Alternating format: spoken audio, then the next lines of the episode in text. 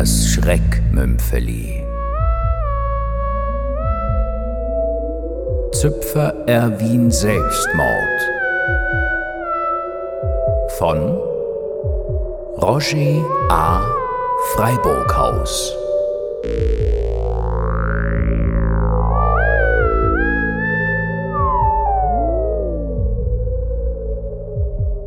Ein lauwarmer Föhnwind weht durch das morgenschlafende Linschwil, als Wachtmeister Berder die Steinstufen zum Polizeibüro hochstapft. Im Halbdunkel tappt er seinem Schreibtisch entgegen, wo er in gewohnter Manier mit seinen klobigen Händen die Petrollampe anzündet. Ohne Hut oder den hochgekrempelten Mantel auszuziehen, lässt er sich in den für seinen massigen Körper viel zu kleinen Holzstuhl fallen. Er betrachtet im Fallenschein der Lampe das blank polierte schwarze Telefon.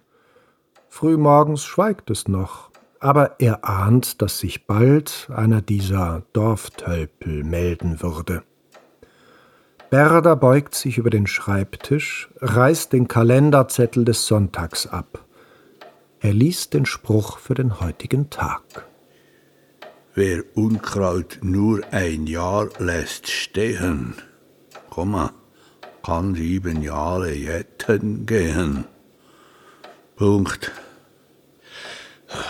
Ja, so jetten. Und jetzt liegen Schwil, da hat's viel zu gegett. Jetzt ist ja elf Monate, seit ich in das traurige Kampfstrafe versetzt worden bin. Hätte mir doch nur nicht die Finger verbrennt an dieser verfluchten Bankaffäre. Nun muss er sich zum gewöhnlichen Landjäger degradiert mit Vaganten, Panschern, Streckern, schlicht allem Gesindel in diesem jämmerlichen Bauerndorf abgeben, weit weg von der Stadt, obwohl er damals doch hochgeachteter Kommissär der Berner Kriminalpolizei war. Nun, ein paar Jahre muss ich hier abhocken, bis zur Pensionierung und das Giet von Linschwil ausschreissen. Äh, äh. Habe sie nicht doch noch vorher abkratzen? Die verfluchten Magenkoliken. Geschlafen hatte er in den letzten Wochen kaum mehr. Berda legt den Hut auf den Tisch, steckt sich umständlich einen Rösslichstumpen an, als es hastig an die Tür klopft. Hans-Jakob, Hans-Jakob, du, du musst kommen. Mit dem Beck stimmt etwas nicht. Was ist los? Kommst du reingeschossen wie ein Wespe und küchst wie ein alter Moni? Uff, stinken du auch. Ich denke, im Bären wird wieder mal auf den Finger klopfen. Hat er jetzt am Morgen wieder Schwarzbrönte eingeschenkt? Korporal Remonds ist für Berda nutzlos, ein hagerer kleiner Mann, die Polizeiuniform abgetragen, aus der Form gekommen. Seit Jahren verbringt er mehr Zeit im Gasthof Bären als im Polizeibüro. Gemeinsam tappen sie als ungleiches Paar träge über die staubige Straße zur Bäckerei Züpfer. Langsam sind sie beide, der eine, weil ihm der Kopf brummt, der andere, weil ihm der Magen krampft. Was ist passiert, Ramons, beim Beck? Ja, weisst, die Hausfrauen die stehen schon an für das Brot am Montagmorgen. Morgen, ja. Jetzt ist aber die Tür noch zu. Und der Laden ist fester. Man sieht nur ein bisschen Licht hinten in der Bachstube. Also, ihr musst doch in der Backstube eingepfuset. Hat auch all zu viel gesoffen gestern am Abend im Bären. Ja, denke ich. Ja. Äh, du, Hans-Jakob, hast du nicht ein bisschen warm mit dem Job da? Es ist doch Föhn. Hat ihr bereits am Morgen so viel gesoffen wie du, so wäre mir auch warm. Ramons. Entschuldigung, Wachmeister. Voilà, da wären wir. Ja, natürlich. Gerber Rutle ist immer zuvorderst, wenn es ums Laveren geht. Ihr verfluchten Wäschweibergaffen schon schon Feisterin. Ja, sag ich doch. Die drei Frauen Gerber, Tauwalder und Giger, drei weibliche Influencer aus der guten alten Zeit, berichten, wie sie an die Ladentür geklopft haben, aber Züpfer melde sich nicht. Der sei doch ein zuverlässiger Dorfbeck, trinke jedoch gerne mehr, als ihm gut tue. Frau Gerber habe ihn gestern Abend noch im Bären gesehen. Die drei Frauen hätten gerne weitergetratscht, aber Berda, So, fertig jetzt. Es geht nichts zu gaffen. Zu gaffen. Hört auf die Seite. Seite. Remunds mitkommen. Mitkommen. Schauen wir mal die Bachstube von innen an. Der Wachtmeister tritt kräftig gegen die Tür, die springt mit einem lauten Knall auf. Die Frauen schreien auf und Berda tritt mit Remunds in die Backstube ein. Putz beim Tollemenz. Eh, du mit Türi. Da hängt er ja, der Züpfer Erwin. Ja. Mit einem Kaubenstrick um den Hals. Hat der Löw sich aufgehängt. Das ist kaum ein paar Stunden her. Bist du sicher? Ja, seine Hosen sind noch ganz nass. Aber Wachmeister, äh, der Ofen ist schon kalt. Und das Brot wäre parat. Das ist ein eindeutiger Selbstmord. Oh, wie ist er recht da raufgekommen? Ich sehe kein Taburettli. Äh, Denk mit einem Mausack, Remunds. Dein Hirn ist, glaube ich, immer noch im Absatz. Äh, Nein, nein, im Fall der Stock nüchter. Von Schreck, Hans-Jakob. Der Erwin, schau mal, der, der, sein Gesicht, das ist der Schweisser als sein Bachschurz. Ja. Und wie er uns anschaut, so von oben ab, mit seinen glasig blauen Augen und dieser rausgestreckten Zunge, äh, das schudert Ja, Remunds, steig mal auf einen Sack und schneid das Seil durch. Dann du ihn auf den Boden ab, dann wartest du hier schön, tust ihn bewachen und nüchter ist das erste Mal aus. Die Leute vom Büro im Doktor an. Mit dem Zöpfer ist für aber. Korporal Remunds schleift einen Mehlsack unter den Dachbalken, steigt darauf, schneidet das Seil durch und der korpulente Bäcker schlägt dumpf auf dem Boden auf. Was denkst du, Hans-Jakob? Warum hat er sich auch aufgeheicht? Ja, ich habe noch gestern am Abend vor dem Berg gesehen. Ich habe Polizeistromkontrolle gemacht.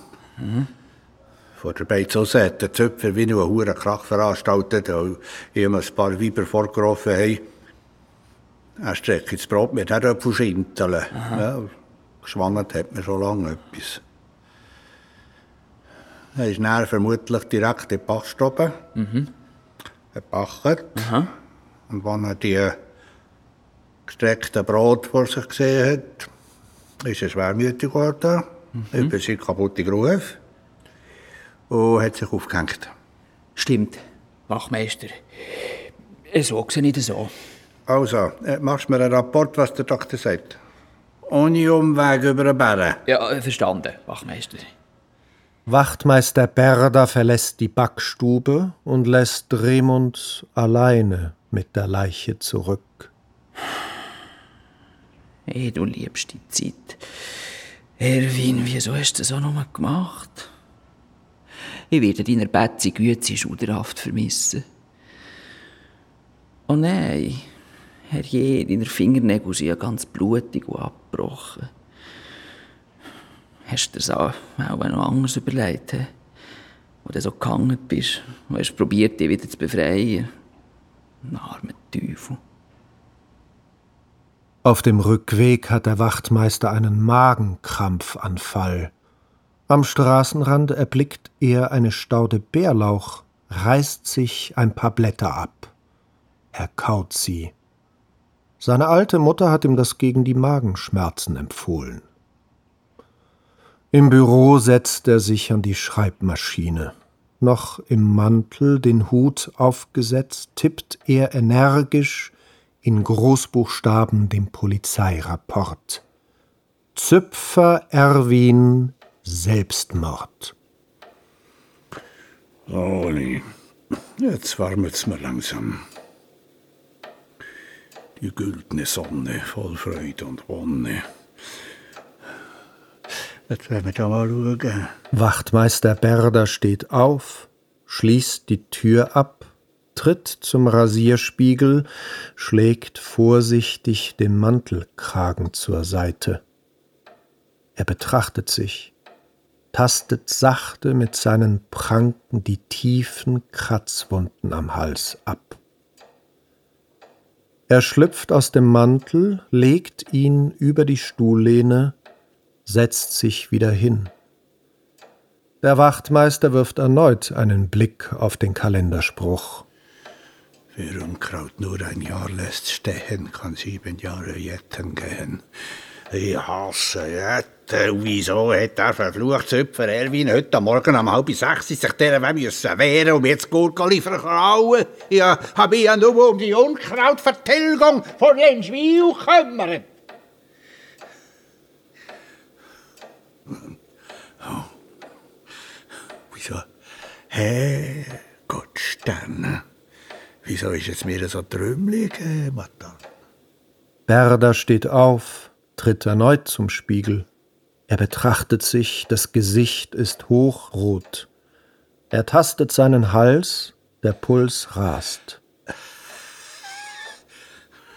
Berda, war dies denn wirklich Bärlauch?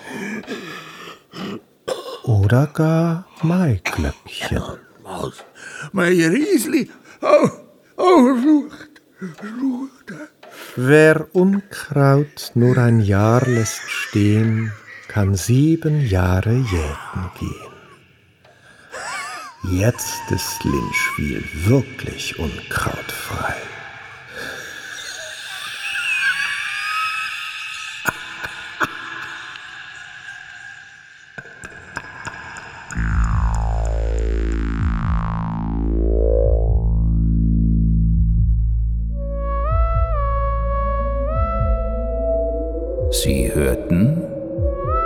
Das Schreckmümpfeli.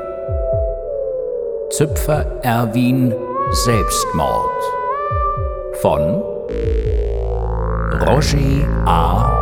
Freiburghaus.